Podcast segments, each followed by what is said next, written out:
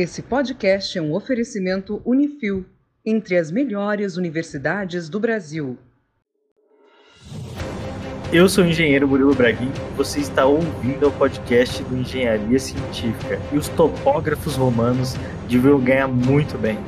Bom dia, boa tarde, boa noite, engenheiro Leonardo Augusto. E aí pessoal, aqui quem fala é o engenheiro Rodrigo Cruz e hoje a gente vai aprender com os romanos que 50 anos de responsabilidade técnica não é absolutamente nada. Olá pessoal, tudo bem? Eu sou a Vanessa Deister e os romanos fizeram o maior churrasco na laje da história. No podcast de hoje, a gente vai falar sobre a engenharia romana que conquistou o mundo. A gente vai entender como que os romanos construíram coisas que duram até hoje. O que, eles tinham de especial? Como que eles trabalhavam os materiais? Como eram as construções deles? E a gente falou isso nesse âmbito histórico que a gente gosta de falar aqui nos podcasts com vocês. E esse podcast aguardem, porque ele vai ser a parte 1. Depois a gente vai fazer a continuação. É muito conteúdo para pouco tempo de podcast. Então é isso, fique aqui com mais um podcast. Foi uma das mais fortes potências econômicas, políticas e militares do seu tempo. Foi o maior império da antiguidade clássica e um dos maiores da história.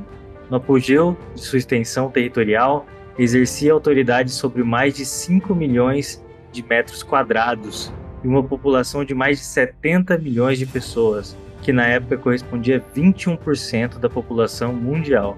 Tem uma frase interessante que diz o seguinte: os romanos vieram ao mundo com a espada numa das mãos e a pá na outra. Me dizem sobre essa, essa belíssima colocação. Eles queriam enterrar alguém. Eram comunistas. Não, era a foice. Se fosse a foice, era. Não, não é a foice e o martelo, a espada ah. e a pá. É, é pra matar e enterrar o cara já, né? Com certeza. É pra conquistar vitórias e construir o, o império. império. Exatamente. Obrigada. É isso. então, eu, uma... eu discordo protesto. Matar e enterrar, faz parte, mas basicamente eles são conquistadores por um lado, mas por outro lado, eles são construtores. Quando você conquista uma, algum vilarejo, você não, não é, né? Não era assim que acontecia. Né? Com licença, senhor. senhor Bárbaro. Com licença, senhor. Posso, posso, posso conquistar esse seu vilarejo? Assim, eu acho bacana lembrar que a, o Império Romano foi uma das fases, então a gente teve a fase da monarquia, a fase da república e a fase do império. De uma civilização que começa, primeira fase da monarquia, né?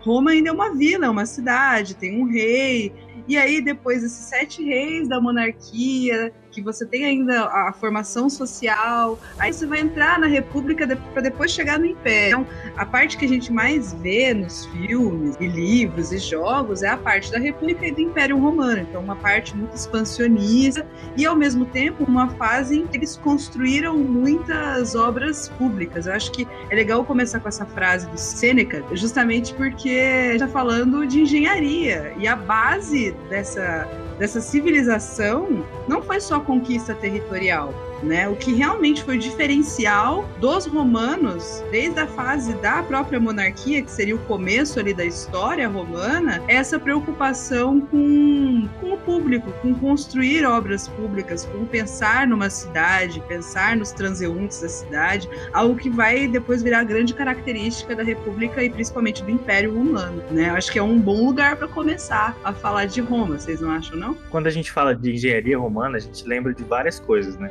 O objetivo aqui desse podcast é a gente falar pouco dessas coisas. Dessa forma, completando esse pensamento do porquê que o Império Romano conseguiu conquistar o mundo, né? Por que a engenharia romana conquistou o mundo. Então a gente fala de aquedutos, pontes, represas, de arquiteturas colossais, né? Como Panteão, Coliseu, a gente fala de estradas e fala de algo que eu acho que a gente pode começar aqui falando, que junta todos esses elementos, que é o concreto romano. O que, vocês acham? Exatamente, é um, um material, né, que para nós, pelo menos na, aqui na nossa cultura, né, no Brasil, é um material que é carro-chefe da construção civil, né, e ele não é de hoje, ele é lá, começou lá atrás, no Império Romano, e foi um dos materiais que, que deu essa, esse gás, né, para essa característica dos romanos que, que são os grandes construtores da história. O concreto deles já era como é que era? Não devia ser igual ao que é hoje.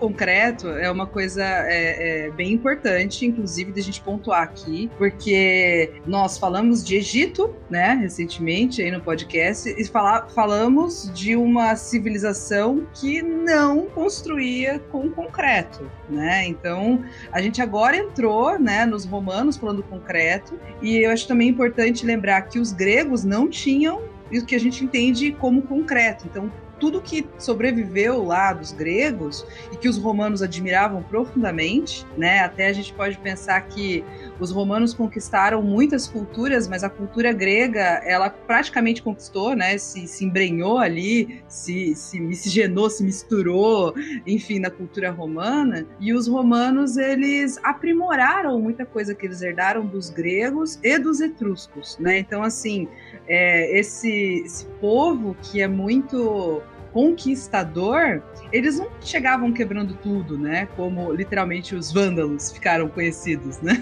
Mas eles, eles eram violentos, claro, mas eles prestavam atenção principalmente na engenharia, na arquitetura e em parte da cultura, porque fazia parte do processo de conquista essa mistura para absorver o que era melhor mesmo daquela região. E nisso eles fizeram muitos aprimoramentos técnicos e tinham reverência àquilo que eles achavam bom, né? Eles achavam muita coisa boa ali nos gregos, mas também nos etruscos, e isso impacta diretamente no que a gente vai chamar de concreto, que não era como é hoje o concreto. Ele tinha até um outro nome, que é o pozolana, né? Meio italiano. Você tem que fazer um monte de coxinha, assim. tá, pozolana.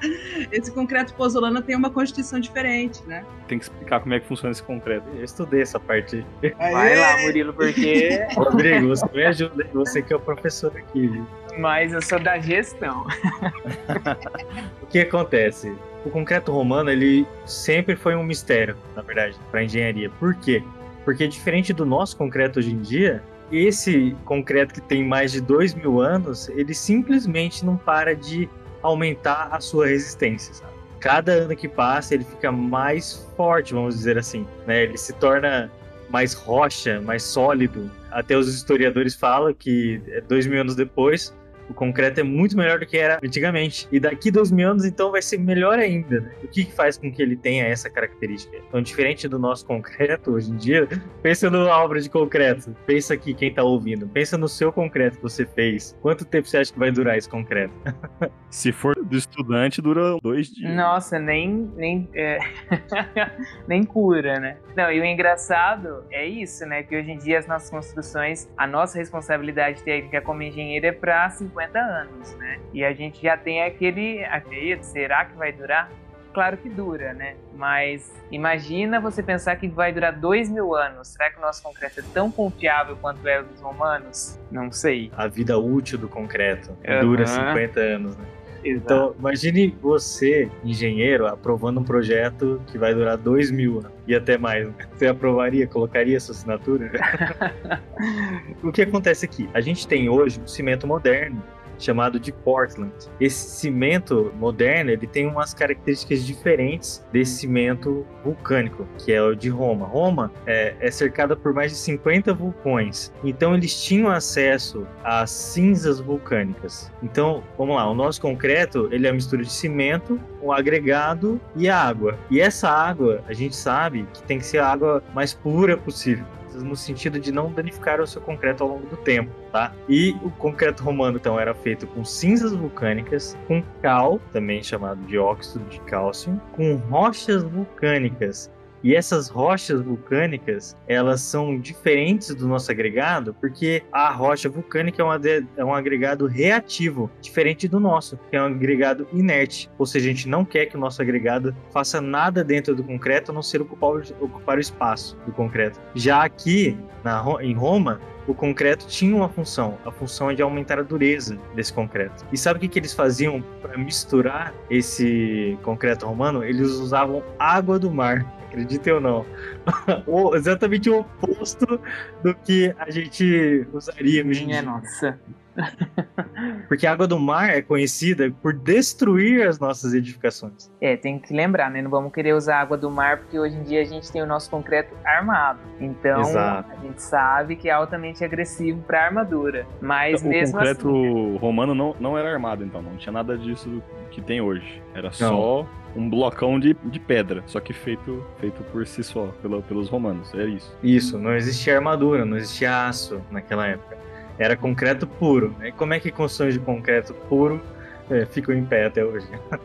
é isso que a gente vai falar aqui hoje no podcast. Essa mistura toda, e aí eu não sei o quão inteligente eles eram ou quão bem foi feita essa tentativa de fazer esse concreto dessa forma, é que eles conseguiram, com essa mistura, criar um composto raríssimo. Então, cientistas. É, bom, deixa eu ver até a reportagem que estou aberta aqui, ó. Mas um, grupo de cientistas norte-americanos, eles investigaram, né, para ver o que, que tinha nesse concreto que faz ele ficar tão resistente ao longo do tempo. Então eles descobriram um composto conhecido pelo nome esdrúxulo de tobermurita de alumínio e filipsita, que é um mineral extremamente duro e raro, e é quase até impossível fazer em laboratório mas que com essa mistura, dessa forma que eu falei, criou-se muitos desses cristais dentro do concreto. Então, nessas investigações, eles viram, nossa, é, como tem esse composto aqui presente em todas é, essas edificações. E daí eles investigaram muito os portos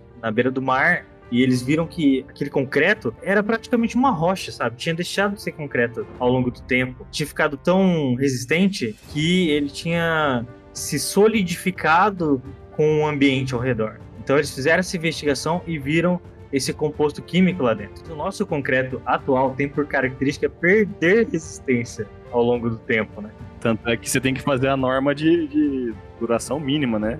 Eles tentaram reproduzir, né, essa mistura do concreto romano, romano ou românico, romeno, sei lá, qual que é, como é que romano. é a forma certa? Errou! Romano, é.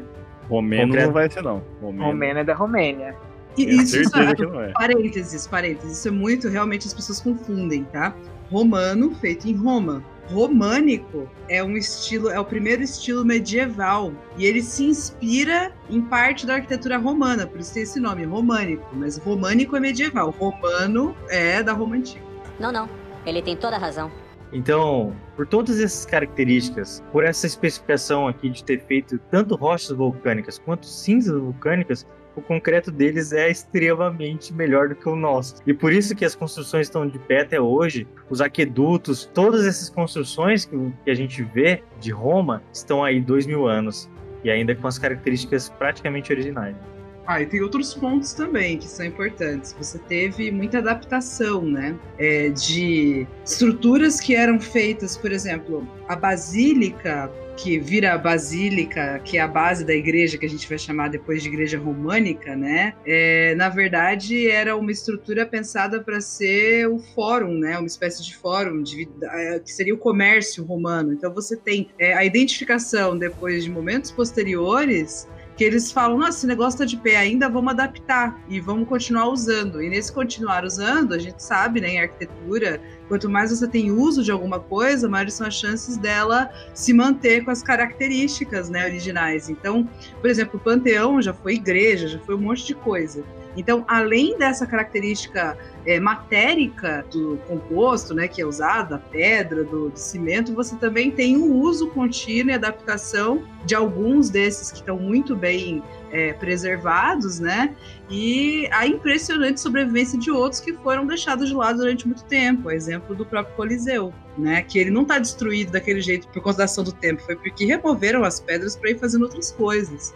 Né? Se não tivessem aproveitado parte do Coliseu para construir outras coisas, ele estaria ainda muito melhor preservado hoje. Né? Então essa questão do uso é interessante, né? Em arquitetura para pensar que muitas das coisas que a gente hoje tem preservado foi porque as pessoas durante muito tempo acharam que era importante. Basicamente, a arte, o que a gente conhece da arte hoje, pensar nas esculturas romanas, é porque alguém achou importante preservar aquilo com o passar do tempo ou resgatar. Inclusive, não sei se depois a gente vai comentar, acho que vale a pena falar de Pompeia, né? Que a gente conhece muito da Roma antiga, por conta dessa cidade que foi redescoberta, né, da, muito bem preservada. Então, preservação caminha junto com essa possibilidade da gente hoje conhecer algo tão antigo, além dessas características incríveis do adamantio, né, e do Besker que eles usaram para construir os edifícios. Nossa, que mistura, né? Marvel e Star Wars aí, com Roma antiga. Disney, Disney. Se a Disney existisse naquela época, aí sim Roma tinha dominado o mundo, né? Ela tinha feito várias filiais. Então, fez, né? o Império Romano era tão grande, tão grande, né, que na sua maior expansão ele chegou a ter as famosas duas sedes.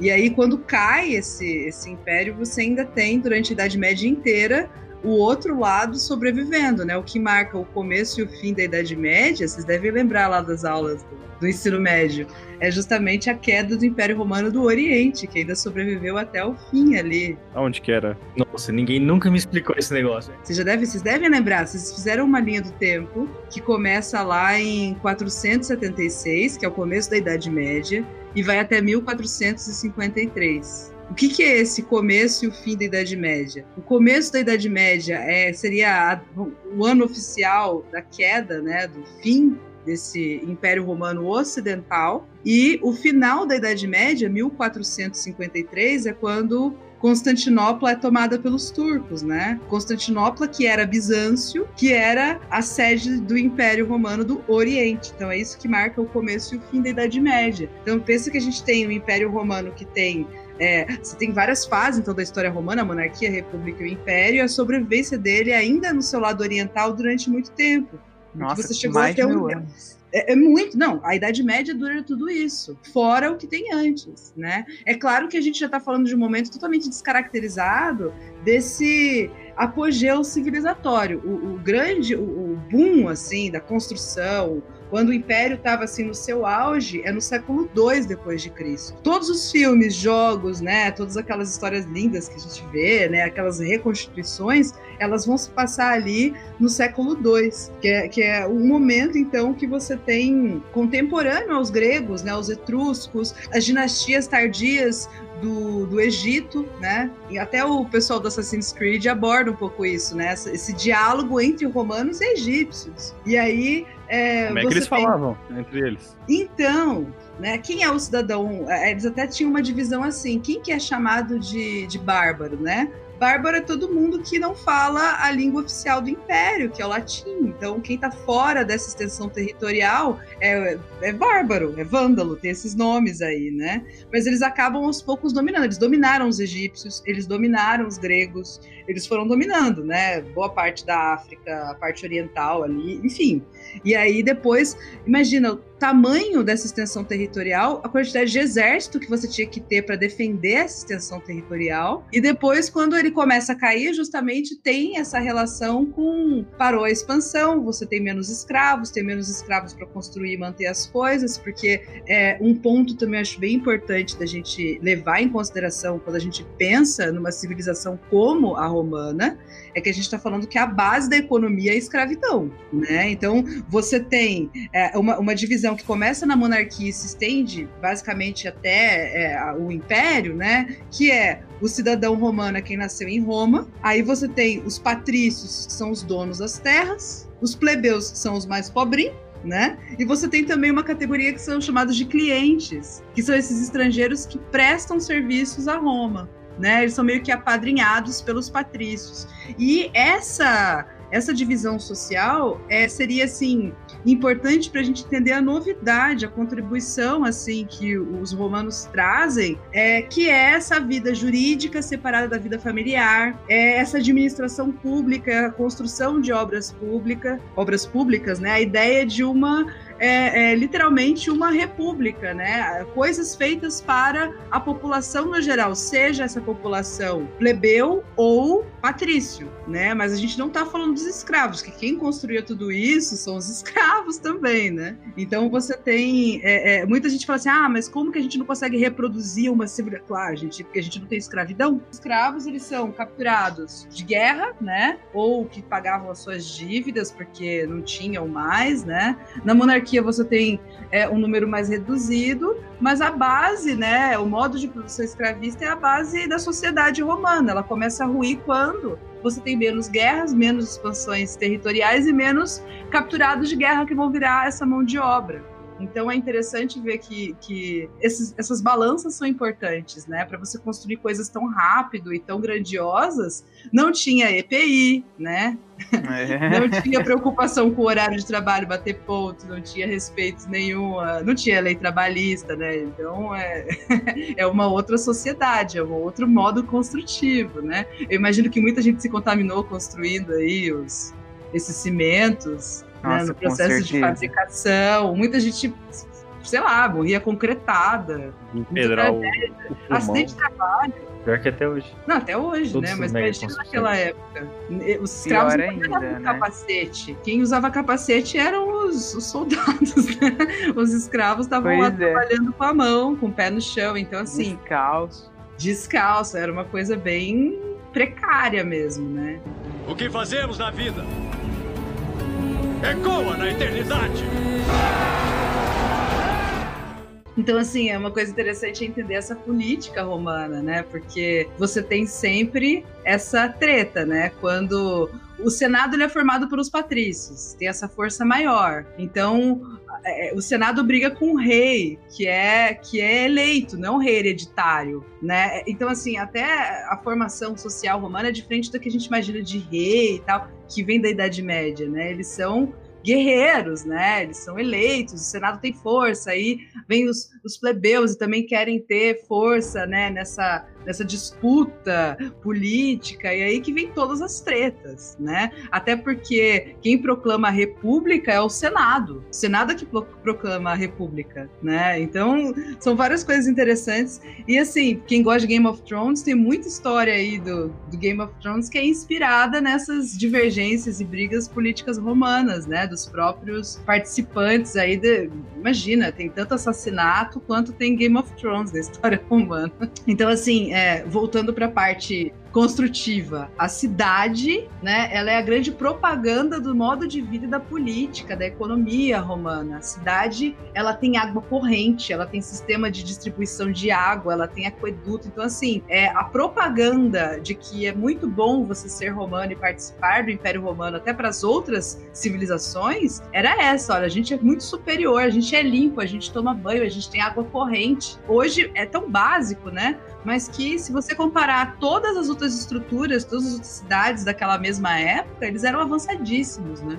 Não, e se a gente pensar até hoje, pelo menos no Brasil, a gente tem dificuldade, né? De ter água encanada, esgoto tratadinho, né? Então é, uma, é um problema super atual e que lá, naquela época, né, os romanos conseguiram de alguma forma solucionar e trazer uma qualidade de vida, né, para as pessoas. Óbvio que devia ser muito precário ainda, né, perto da higiene que a gente tem hoje, mas com certeza era um desenvolvimento para a época. E a gente entende né, que a engenharia ela nada mais é do que é, o desenvolvimento da sociedade de forma sustentável. Né? E essa engenharia romana para a época conseguiu trazer justamente isso, esse desenvolvimento que se espera, né, como resultado de uma engenharia ali, né, aplicada e de forma sustentável, né, que as pessoas elas acabavam, enfim, sendo convencidas né, de que era uma vida boa, era uma vida melhor, era uma sociedade mais moderna, enfim,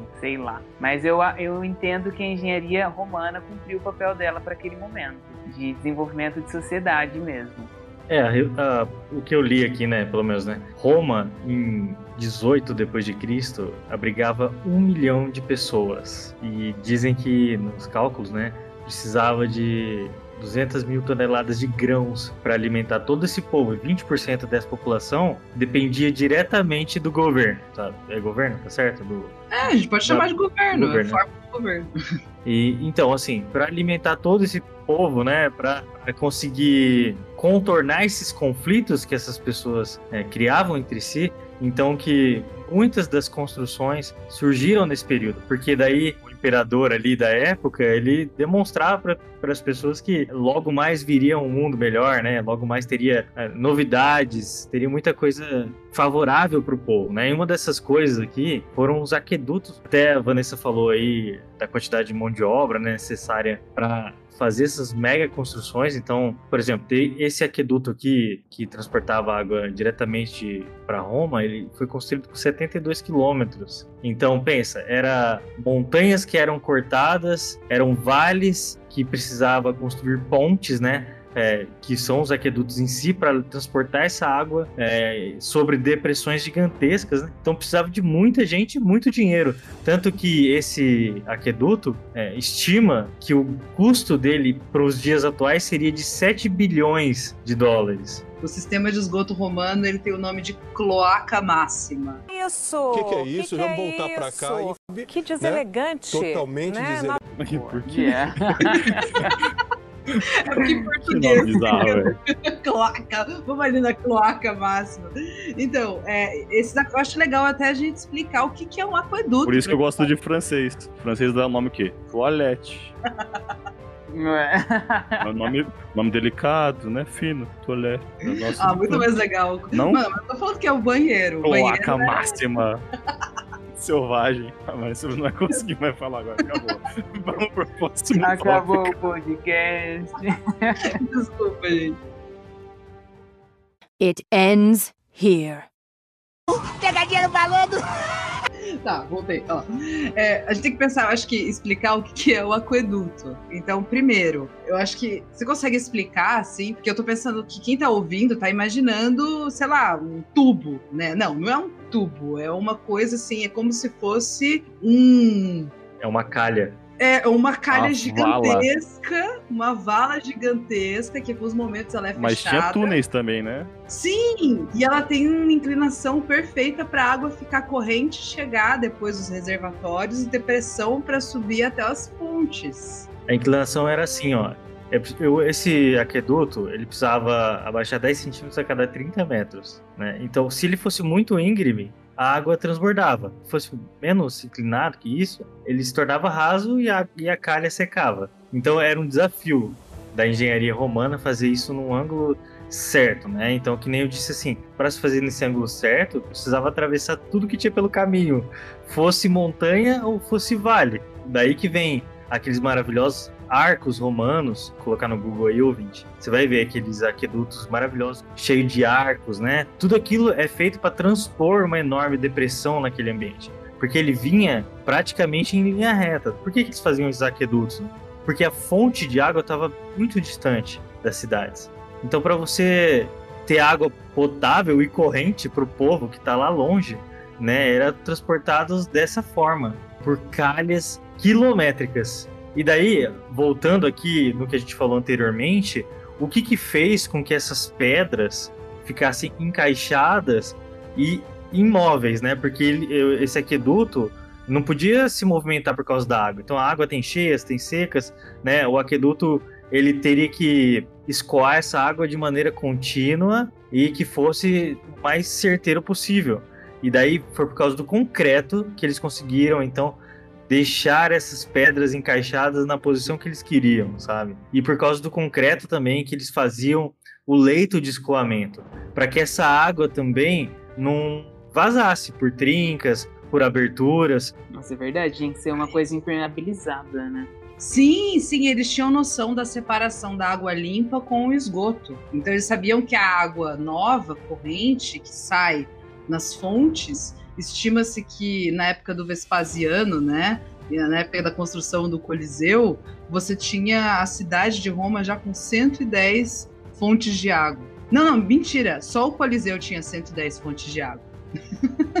Nossa, Então, assim, Nossa. só, pra- só o Coliseu tinha 110 fontes de água e dois banheiros. Mais pra frente eu falo dos banheiros, tá? Que é uma história à parte, é um momento à parte desse podcast explicar como é que eles iam ao banheiro. Mas basicamente, assim, as fontes de água espalhadas pela cidade eram em grande quantidade e você tinha bairros inteiros para plebeus, você tinha bairros para patrícios, e na casa dos patrícios, que eram as domos, você tinha até cisterna. Então, eles tinham realmente uma noção e uma preocupação de higiene e limpeza que se perde depois ali na Idade Média, por exemplo. Olha que engraçado. Isso, isso é bem, bem interessante de se pensar a importância não só desse, de, dessa característica do material, mas da noção deles mesmo de, de tratamento dessa água, né? De manter ela em movimento, de colocar ela para a população, porque por que, que, as primeiras civilizações elas sempre se desenvolvem perto da, dos grandes rios, leitos de rios, né? A gente pega lá o Tigre Eufrates, lembra da aula de história? Aí depois você vai para o Nilo. Os romanos eles conseguem pegar a água de um ponto e levar para o império inteiro, do outro lado, através desses aquedutos, dessas, é, é, desse tratamento que eles têm, né, de transposição da água, porque sem levar a água para os lugares você não tem civilização. É o e grande eles... desafio civilizatório a água, né? Então eles deixam de depender disso para conseguir se desenvolver, né? É, eles levam a água onde eles precisam. Se mantendo aí numa posição geográfica favorável. Eles deixaram de depender da geografia do ambiente para depender das construções, enfim. E você vê então que a engenharia das cidades começou a mudar, né, por causa disso. A questão da água, eles tinham necessidade, né? Porque eles estavam no, no meio de um buraco, né? Posição geográfica dele, de, de Roma era, era bem ruim, né? Se a gente for, for analisar assim, né? Então, tipo, eles, eles tinham um desafio que o, o engraçado, engraçado não, curioso é que eles, todos os desafios que eles tinham, eles iam lá e superavam, né? Eles não, não tinha... Não tinha tempo ruim. Não tinha tempo ruim. Eles estavam no meio do, do acho que era entre, sei lá, quatro, quatro, três ou quatro montanhas lá, um, um vale, nossa, tudo isolado, mesmo assim foram lá e deram um jeito de, de fazer a água chegar e tipo, tinha mais água disponível do que as pessoas têm hoje em dia na cidade. o sistema de abastecimento envolvia 11 aquedutos, sendo o maior deles com uma extensão de 90 quilômetros. Olha só. E daí voltando um pouco, né, por como que esses aquedutos também foram possíveis de serem executados, porque lembra, a gente não tem aço para resolver grandes vãos. E eles também não eram feitos de madeira, né, eram feitos de pedra. Então, como é que eles faziam? Aí então que é, a engenharia romana ela vem e coloca o clássico aqui famoso arco romano aquele arco de pedras encaixadas, onde ele tem uma pedra no topo, no meio, com um vão simétrico e formando um arco perfeito, aquele arco que tem uma curvatura de um semicírculo. Como é que a gente interpreta isso usando a engenharia civil? Esse arco, lembra que a gente não tem aço. O concreto, ele não consegue responder bem ao esforço de tração e nem ao momento fletor. Agora falando bem de engenharia civil mesmo. E o concreto ele só vai responder bem à compressão, certo? E nesse tipo de arco, as forças e cargas que vêm de cima para baixo, ao encontrarem com esse formato arqueado, elas vão seguir esse traçado. E seguindo o traçado das pedras encaixadas, só vai existir em cada pedra dessa esforços de compressão. A maior parte da carga que vinha de cima, ela não ia mais para a fundação e nem para o meio do vão. Ela ia para as laterais do arco. Isso é bem impressionante. Ah, uma curiosidade dos aquedutos é que alguns deles não eram feitos exatamente na fonte de água. Alguns deles vinham de represas. Então eles também tinham essa característica de represar a água lá na fonte. E além disso, né, eles utilizavam do degelo das montanhas também. Em alguns períodos do ano, a água vinha de fontes que eram secas, né? Que só estavam inundadas naquela época. Eu achei bem interessante isso também. Porque demonstra, assim, uma inteligência muito grande da paisagem, sabe? Uma engenharia topográfica mesmo. Nos estudos que eu fiz aqui, quem era contratado para alinhar esse aqueduto eram topógrafos da época, sabe? Achei bem legal. Ele tinha esse nome, topógrafo? Pelo que eu estudei, tinha esse nome, topógrafo. Ele só não tinha o teodolito, né? Que é o equipamento do. Tem agroma. Agro... Ah, é agroma. Alguém pesquisou o que é agroma? Mais ou menos que nem a gente faz com aquela baliza do topografia, que você fica olhando para ver se tá alinhado e tal, escondeu atrás da baliza e tal, com pesos, né? Era mais ou menos como se fosse isso. Tomando do princípio que a Terra é redonda, né? Não, não, do princípio que a Terra é plana, né? Lógico. O que fazemos na vida? Ecoa na eternidade!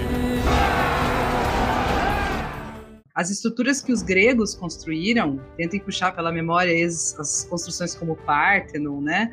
Eles trabalhavam com colunas. Então, eles não conseguiam abrir esses grandes vãos. Eles tinham uma coluna, outra coluna e uma pedra em cima que é arquitrave, né? E aí eles têm uma estrutura bem fechada, assim, e que eles não podiam abrir muito espaço entre essas colunas, porque senão aquilo tudo ia desabar. Então, eles precisavam de muitas colunas quando eles iam construir algo muito pesado. Os romanos, então, com esse sistema que o Murilo explicou, você tem então essa abertura de vãos, e aí tem alguns nomes que, que, que, são famosos, né? Até porque eu quero até dizer assim, os romanos, a gente conhece esse arco redondo como arco romano, porque os romanos são muito bons de copiar, porque na verdade quem inventou esse sistema todo que o Murilo explicou foram os etruscos. Só que os romanos gostaram tanto que se apropriaram, começaram a chamar de arco romano e ficou assim pra história, né? Então... Quem são esses etruscos aí? É, eles vieram um pouquinho antes, eles não ganharam um império tão grande, né? Como e os romanos acabaram dominando, né? Os etruscos é, territorialmente, culturalmente, mas basicamente porque os etruscos a gente estuda assim, é até engraçado, né? Em história da, da arte a gente estuda assim, ah, os etruscos fizeram os arcos e ninguém lembra deles porque os romanos copiaram, aprimoraram e disseminaram por toda a Europa, né? Tá escrito assim no livro: os etruscos fizeram os arcos romanos. É, provavelmente tá assim. E aí, é, o que acontece é que quando você. Fim coloca... do capítulo. É, fim. Não, na verdade, o pessoal de história deve estudar Próxima mais. Questão. Em arte, a gente estuda assim, mais pontual mesmo, história das, dessas, dessas formas, né? E aí o que acontece é quando você coloca um arco atrás do outro, você forma um túnel, certo? Esse túnel é a famosa abóbada. É a abóbada de berço ou túnel. É essa estrutura reta, assim, que é um arco atrás do outro formando um túnel. Quando você cruza dois túneis, você tem uma abóbada de arestas. Né? Por que eu tô falando tudo isso? Porque quando você vai numa igreja gótica, você vê praticamente as mesmas estruturas, só que elas são mais alongadas, porque ao invés de ser o arco redondo, eles fazem com um arco com uma pontinha, que a gente chama de arco ogival, porque lembra uma ogiva nuclear, leva uma bomba, né? Ele tem uma ponta em cima. Então, é, é, esse arco redondo, ele, ele fica muito forte, né? Como uma estrutura arquitetônica durante o Império Romano, né, a decadência do Império, o pessoal da Idade Média com a arquitetura românica. Até o nome românico é por causa do uso desses arcos romanos, né?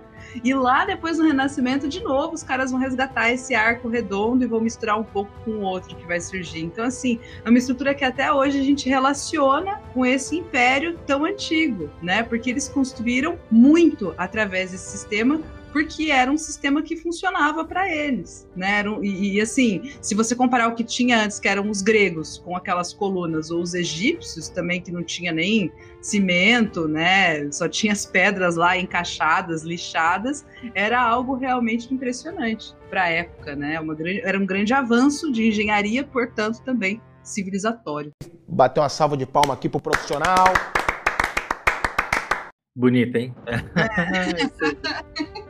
Cara, eu tenho vergonha de falar isso, mas não, eu nunca estudei os etruscos. Aí teria que chamar um professor específico de história antiga, né? Aí pra, pra fazer jus aos. Agora, Roma todo mundo conhece. Porque quem tem boca. Vai a Roma. Quem tem boca, vaia, de vaiar. De vaiar, vaia, né? de vaiar. Uh! Isso, mas por quê? Ué, porque quem tem boca. Ah, tem coragem de vaiar Roma. E eu não sei que hora que você vai querer falar dos banheiros, Vanessa. Eu queria falar uma coisa do aqueduto que eu vi. Só, só a questão da execução, que eles. Como eles fizeram para poder executar de uma forma rápida, né? Porque como tinha bastante, fora a parte descoberta, né, que, que eram as valas, tinha também túneis. Aí eles faziam, tipo, postos de visitas, faziam várias frentes de trabalho. Então, que era tudo na mão, que o cara cavava, fazia o túnelzinho. Então era picaretazinha de, sei lá, de metal. Mas o cara era, era na mão que eles cavavam. Eles iam cavando ali na mão. É, então eles faziam, tipo, a cada 60 metros, eu acho, se eu não me engano, eles faziam um, um poço de um alinhamento para poder adiantar e ter várias frentes de gente cavando e tudo mais. Como eles tinham bastante gente, né, de, de escravos, eles já faziam essas várias frentes de serviço. Porque se fosse só um cara indo cavando, tava até hoje lá. Né? Se fosse um cara tipo no Minecraft, né, que pega picaretinho e vai reto dentro da terra, não ia chegar nunca. Se ele, se ele fizer um encantamento bom, na picareta, dá pra ir mais rápido. Mas diga aí, Vanessa. Tá falando Vanessa, dessas termas deliciosas. Deve ser uma maravilha. Termas de Jurema. Os romanos, eles gostavam bastante desses complexos termais, né? Eu quero dizer que é algo que a gente pode comparar hoje a um clube tá? Então esse não era só um banheiro, né? Era um complexo que os maior de todos, que são as termas de Caracala, é, para vocês terem ideia, tinha pista de corrida, né, a parte externa, você tem academia para né, malhar o corpício, você tinha biblioteca, tinha sauna, porque eles aqueciam as paredes para aquecer o ambiente interno. Então tinha piscina de água quente e fria, né? Você tem é, horários, então tem um horário que vai plebeu homem, é, vai, tem horário que vai as mulheres, né? Tem horário que vão o pessoal, da, os políticos, né? A, para literalmente fazer conversar sobre política. Então você tem toda uma organização de frequentação e é público, né? Todo mundo tem acesso, estar limpo, tomar banho ali, mas também é, fazia parte da vida pública ir até esses lugares, né? Tanto que tem biblioteca, né? Então você não vai para um lugar que tem livros para você simplesmente tomar banho, então você passar um tempo ali mesmo, né? E tinha toda uma organização social e, e, e esperava-se que você passasse por esses lugares, né? E sim, você tem banheiros. Os banheiros, você tem água corrente que passa, então ali você conseguia igual o Murilo explicou, represar e soltar a água. Então você tem uma circulação de água, limpeza desses banheiros. Mas assim, não, até onde eu sei, não tinha muita divisória, assim, entre um banheiro e outro. Então você tem um buraquinho, tipo uma latrina, né? E aí você tá ali, né, fazendo as suas necessidades, senta alguém do lado, você já conversa, né? Você troca uma ideia. Uhum. né? Eles são bem coletivos, assim, são banheiros coletivos, bem, bem, assim, tudo era bem coletivo. Não tinha frico, não sei se eu posso fazer propaganda do frico, mas mas é uma, é uma conquista civilizatória, né? Esse negocinho. E você sabe o que é frico? Nossa. É só o refrico, só. Não, gente, Eu não sei. Frico é vida. Gente, Frico patrocina nós. Frico é um negócio que você passa no, na, na, no toilette, né, na privada, antes de fazer o número 2. E ele não deixa o cheiro do número 2 se espalhar. Ele é melhor que bom ar. Porque aquele bom ar é tipo, ah, alguém cagou nas flores, né? Tipo, fica um aquele cheiro misturado, né? De fezes é, com, alguma, com, com lavanda. Frico você flores coloca na... flores do campo com um buquê de cocô, né? E aí você tem, assim, o, o frico você coloca na água antes de fazer o número 2. Dá umas borrifadas e aí ele faz uma película, ele dá uma excelente disfarçada. É vida, gente. Casamentos se mantém assim. Eu vi isso em shopping. Você aperta lá, eu falo, aperte duas vezes. É um sucesso, um sucesso. Enfim. É, fecha parede. Patrocinadores, né? Nossa, que interessante esse negócio. É um patrocínio de merda. eu acho, eu ia adorar, eu sou uma grande consumidora de frico. E aí, o que acontece, né? Você tem também, é, é o que eu, que eu comentei na nossa primeira reunião, né?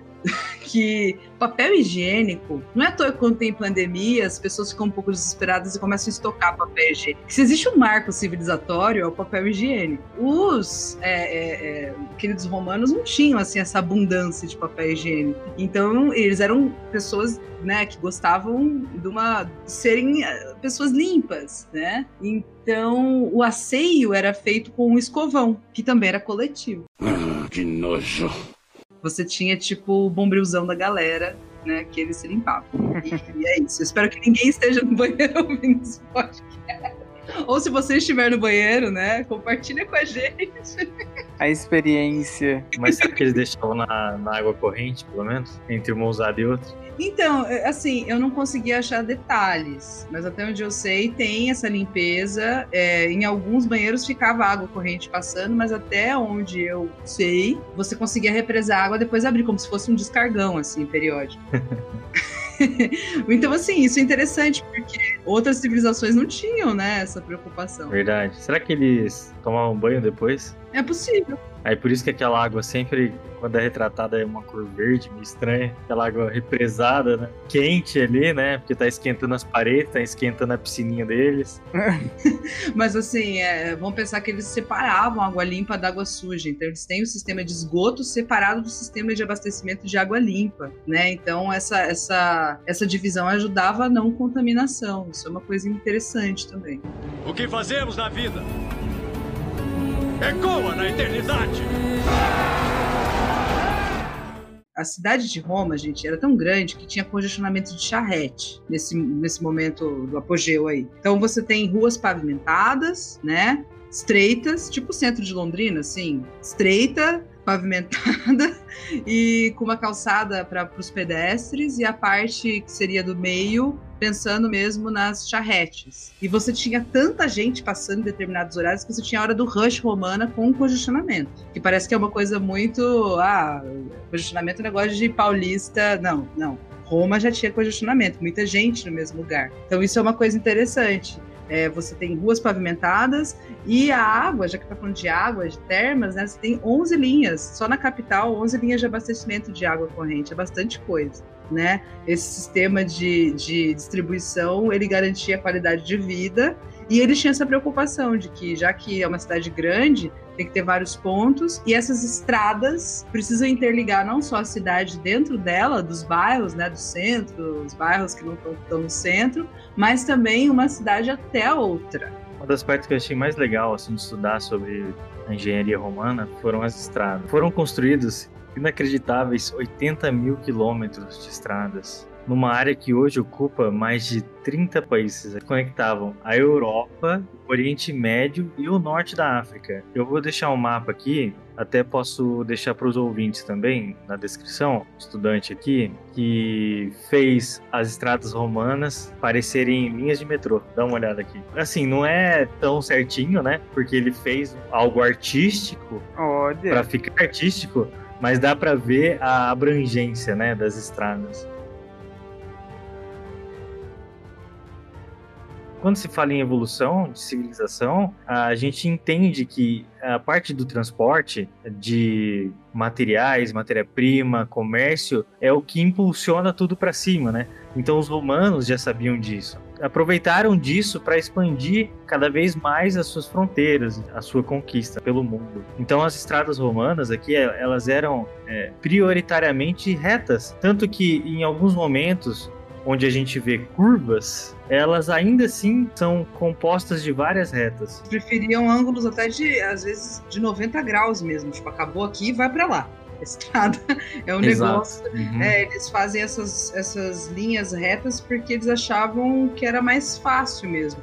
E pensa o quão imponente é isso, né? Tem até uma questão, a natureza mesmo, ela não tem linhas retas, né? Essa, essa precisão reta, essa, essa linha reta é uma coisa da racionalidade humana, né? Então você construir essas estradas em linha reta, você está criando um eixo mesmo. Você é, é uma conquista do homem é, em relação à paisagem, à natureza, é uma coisa muito forte. Então tem essa coisa simbólica e tem a facilidade. Que assim, se a gente pensar, é muito mais fácil construir uma estrada aproveitando a geografia ou contornando os problemas, né, as depressões, as montanhas, do que você cortar uma montanha. Mas eles tinham essa coisa de cortar a montanha, não só com a água, né, com o aqueduto, mas também transpor com as estradas. Né? Tem um texto bem legal aqui, ó, que fala o seguinte, ó. As estradas romanas foram cuidadosamente projetadas e construídas para serem sólidas, úteis e bonitas.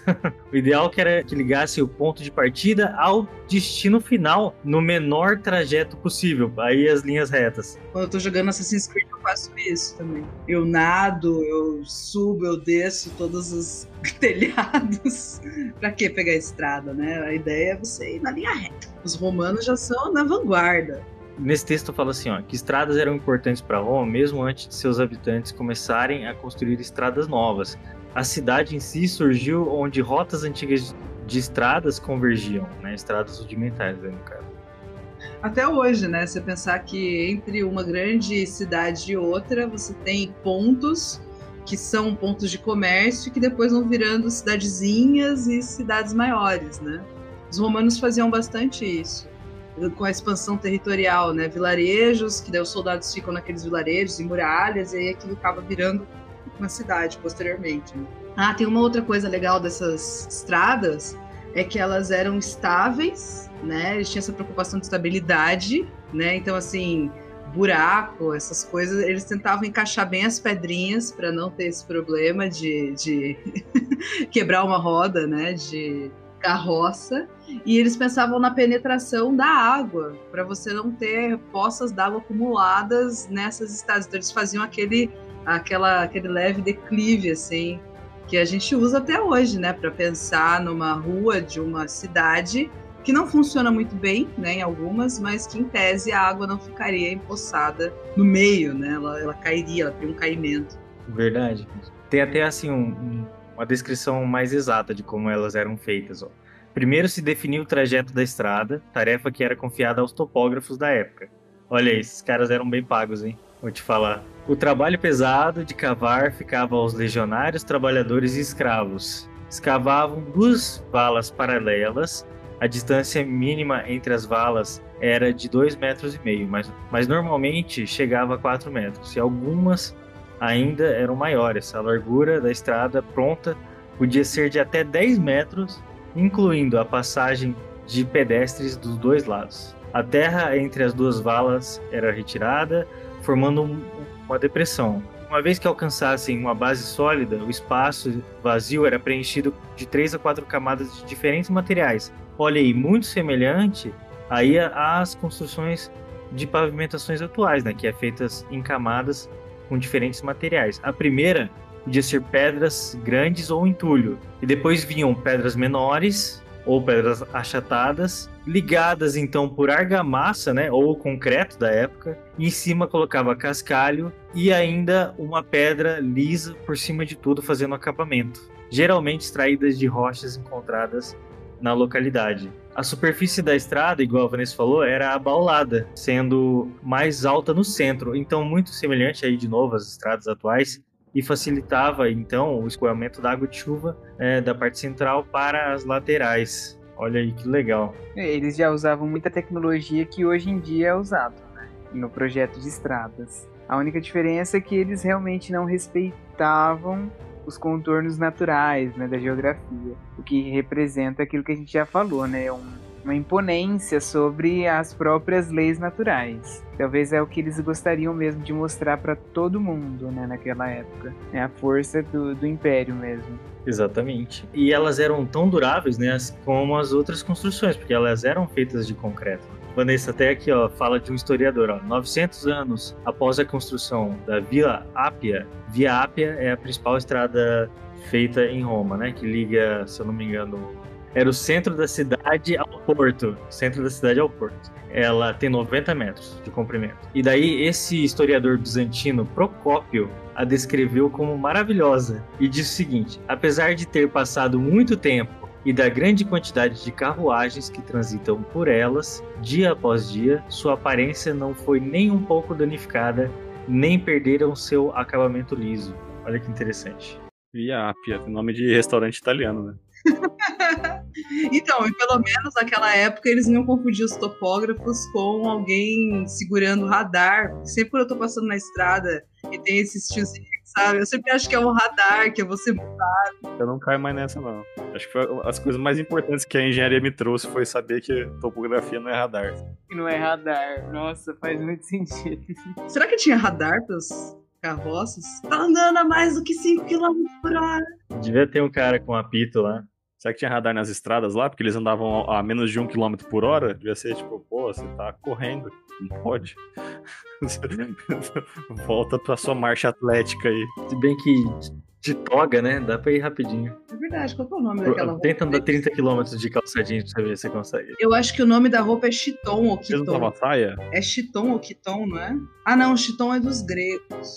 Mas não são todos os. Os soldados romanos usavam tipo uma saia mesmo. Tem um nome também específico, mas acho que a maioria das pessoas usavam tipo aquele que é o chitonzão, que é parecido com os gregos, né? Tipo uma túnica zona. Muito mais confortável, sabia? Do que essa moda nossa atual. Não tinha nada. É, fica nada apertado, fica tudo livre. Normalizem a pessoas eram túnica. mais felizes. Os escoceses normalizaram, né? Até hoje. E mais elegantes, tá?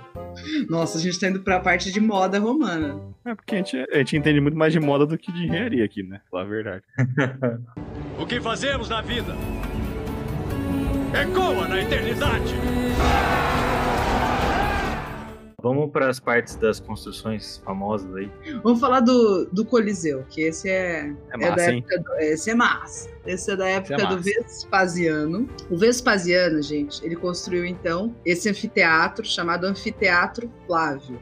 Então, qual que é a diferença entre um anfiteatro e um teatro, né? Que o anfiteatro ele tem o formato de um estádio de futebol, ele é um ovo, né? Enquanto o teatro é a metade disso. Então, toda vez que. Até o pessoal usa errado esses termos, né? Quando você fala anfiteatro, você fala da, da bola inteira, né? Do ovo inteiro. Teatro, ele vem dos gregos, então ele é metade da bola. Geralmente, uma concha acústica, ele é formato de teatro, que tem aquela concha na frente e aquela arquibancada do outro lado, né? E aí, o que os romanos fizeram foi colocar uma espécie de teatro na frente do outro. Eles criaram um anfiteatro. Eu tô passada, chocada. Então, existe um monte de anfiteatro que não é anfiteatro? Existe, É, o bem pessoal não coloca é. o nome errado, não sabe a diferença. Que É bizarro. verdade. eu, vou, eu, vou sair, eu vou levar uma caneta pra todos os anfiteatros ficar riscando. Cara, É só teatro. Bicha lá. É só teatro. Bicho assim, não. Faz um X no, no bastante, Porque pra explicar isso nas aulas é complicado, mas basicamente o, o termo minha, correto professor, minha professora me ensinou. fala aprendi no engenharia científica. Ó, o Coliseu, então, ele, ele tem esse nome que é um apelido, né? Porque é gigante, mas é o nome original era ser Anfiteatro Flávio. Ele, então, teve a sua construção iniciada no ano de 72 e ele demorou mais ou menos oito anos para ficar pronto, que é um tempo recorde pro tamanho. É igual os estádios do Brasil aqui da Copa. é mais rápido. Mais rápido que os estádios da Copa. É, bom, o Coliseu ele simboliza esse poder, a beleza, o modo de vida dessa Roma antiga, né? Ele é uma estrutura gigante de quase 50 metros, né? Ele era a maior estrutura da época, então ele era imponente. A forma dele a gente vai chamar de forma elíptica, né? Forma oval. E a capacidade máxima chegava perto de 50 mil pessoas. É um negócio Cara, é Sabe, impressionante. mais gente que, que os estádios de futebol do Brasil. Então, como eu tinha comentado, ele tem a informação aqui, tinham vários pontos de água, então tinham mais ou menos umas 110 pontos de água diferentes para a população ali ter acesso. E aí, assim, gente, ele na sua inauguração foram 100 dias de festa. Os caras sabiam comemorar, né? É, a inauguração Caraca, que, que 100 carnaval é esse? é um carnaval. Bacanal, para ser mais exato. É, 100 dias de festa, 5 mil animais foram mortos, num, chegaram a ser mortos num único dia. Só pra, pra festa, né? E você Eita, churrascão bom, hein? é, e você tem ali dentro do Coliseu a guerra como diversão, né? Você tem é, a morte dos animais versus a morte dos homens, né? A morte de prisioneiros, de gladiadores. Então você tem é, antes o que era a diversão era ver tipo uma rinha, né? Os animais se matando ali. Você literalmente tem a teatralização da guerra, né? E ao mesmo tempo, a morte real acontecendo como entretenimento. É uma coisa extremamente brutal e cruel. Se você for parar para pensar mesmo, as pessoas elas iam assistir a morte dos outros. Na verdade, elas iam ver aquilo que elas não viam nos campos de batalha, né? Já pensando é, em torcer por um lado. E tem uma coisa interessante também do Coliseu, antes de falar da parte né, estrutural, é que as pessoas geralmente era feita uma feira antes. Então as pessoas elas pegavam frutas e legumes e levavam para comer, assistindo essa essa literalmente essa batalha sanguinolenta lá dos gladi- gladiadores, animais, etc. E quando elas não gostavam do que elas estavam vendo, ou ficavam achavam que estava chato, elas jogavam o que tinham na mão, na cabeça de quem estava lá embaixo, né? É daí que vem a ideia de você jogar tomate quando você não gosta de alguém que tá no palco e tal, vem dos romanos. Certeza tinha um carinha passando com um carrinho de cachorro quente. Podia ser mais provável que seja tomate, né? E, bom, quando a gente olha então para a estrutura. Você quer falar, Murilo, da, da parte da estrutura dos arcos? Eu tenho uma pergunta histórica pra fazer sobre o Olha, Coliseu. histórica. Ui, que medo. sobre Se conseguir história. responder. Agora Não, vai. essa, ela é, é- essa é simples, você vai saber, você vai saber fácil essa. A questão do, do pão e circo foi no, nessa época do Coliseu? Sim, sim, você tem a política do pão e circo. O que que é? Basicamente assim. é, lembra que eu falei que a política romana ela é assim, é aquela coisa, é plebeus tretando com os patrícios o tempo todo. Você tem conquistas dos plebeus, aí os patrícios ficam chateados. Aí você tem conquista dos, dos patrícios, os plebeus ficam chateados. Então você tem ali na, na- com o Coliseu, não só no Coliseu, mas em todos os anfiteatros, principalmente, e também nos circos romanos, porque tinha muita coisa. A corrida de bigas, por exemplo, ela acontecia no circo, não era no anfiteatro. Porque tem um formato diferente o circo, é mais comprido, né? E aí muita coisa que acontecia no circo foi levado para o Coliseu, porque cabia mais gente para assistir, né? Aí, assim, quando a gente pensa em política do pão e circo, justamente é isso: é entreter o povo, é dar comida, dar o circo, né? A diversão. Essa, essas é, festas, né? Elas eram proporcionadas pelos comandantes ali, pelo, né? Você tá falando aí do Império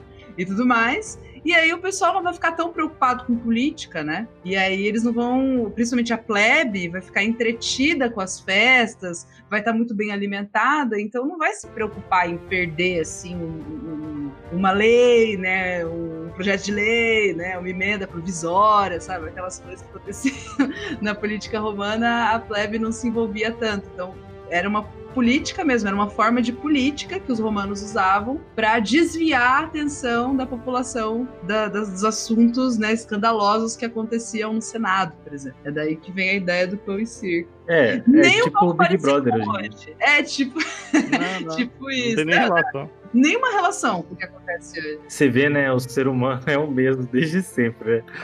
a gente acha que faz alguma coisa diferente hoje em dia. Só porque manda mensagem mais rápido pro outro. É, historicamente, já que você perguntou, assim, pelo, pelo que eu pesquisei aqui, porque eu não sou professora de história, história geral, né? A gente mansos estuda um pouco aqui. Mas, é, pelo que eu vi, foi com Otávio Augusto.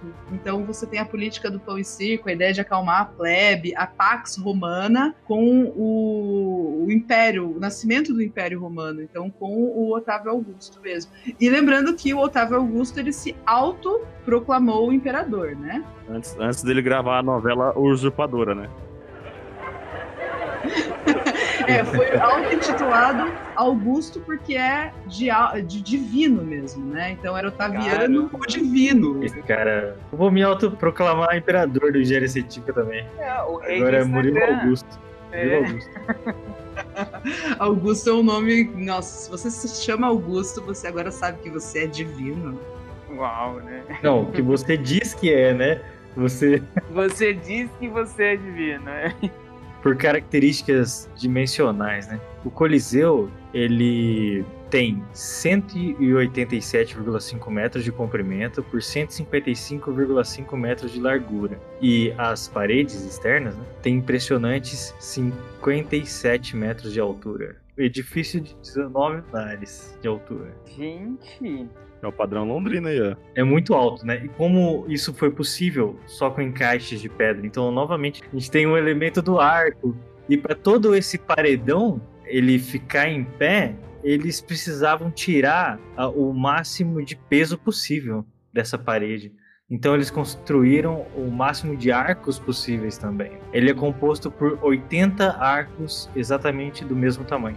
E assim, uma coisa interessante desses arcos é que eles diminuem a ideia de imensidão.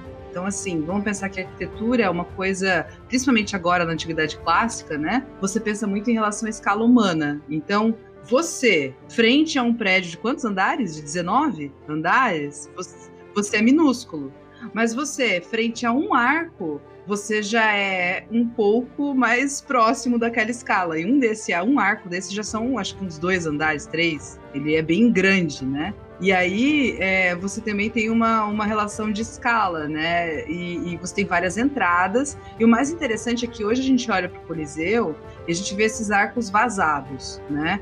Mas dentro de cada um desses arcos ali da, do segundo e do terceiro andar de arcos, vamos dizer assim, é, você tinha uma estátua que geralmente essa escultura, essa estátua era de um, um, dos deuses, né, do vasto panteão que eles tinham de deuses, ou era uma cópia de alguma escultura que eles achavam bonita grega. Tanto que a maior parte das esculturas que a gente conhece gregas são cópias romanas porque os gregos faziam as originais em bronze, depois derreteram para fazer a arma. Então a gente conhece muita cópia de escultura é, grega via os romanos que faziam essas cópias em pedra. Eu até queria falar um pouquinho assim, com os períodos de construção, né? Ele foi iniciado por Vespasiano de 68 a 79, foi o período de construção dele, mais tarde foi inaugurado por Tito, 79 a 81 embora apenas tivesse sido finalizado poucos anos depois. Esse edifício inicialmente poderia sustentar em seu interior 50 mil espectadores nesses três primeiros andares, mas durante o reinado de Alexandre Severo e Gordiano III foi ampliado com um quarto andar, podendo abrigar então cerca de 90 mil espectadores. Concluído ali pelo filho do Vespasiano, irmão mais novo de Tito, por volta de, de 81 a 96 depois de Cristo. É, pode ver que ele vai Depois passando por, por reformas, né? Ah, e tem uma coisa interessante. Não sei se você vai comentar que é a parte de baixo do, do Coliseu. Eu vou mandar uma foto, não sei se dá para disponibilizar depois para os ouvintes, e que talvez fique mais fácil, que talvez fique mais fácil para entender, porque quando você entra no Coliseu, vê as fotos internas, geralmente você não entende muito bem o que você está vendo. Então ele tá bem é, por dentro, você vê uma parte desses andares, né? Da parte que seria arquibancada, que é reta, tá lisa, você não identifica a arquibancada, você vê só aquelas estruturas embaixo da arquibancada.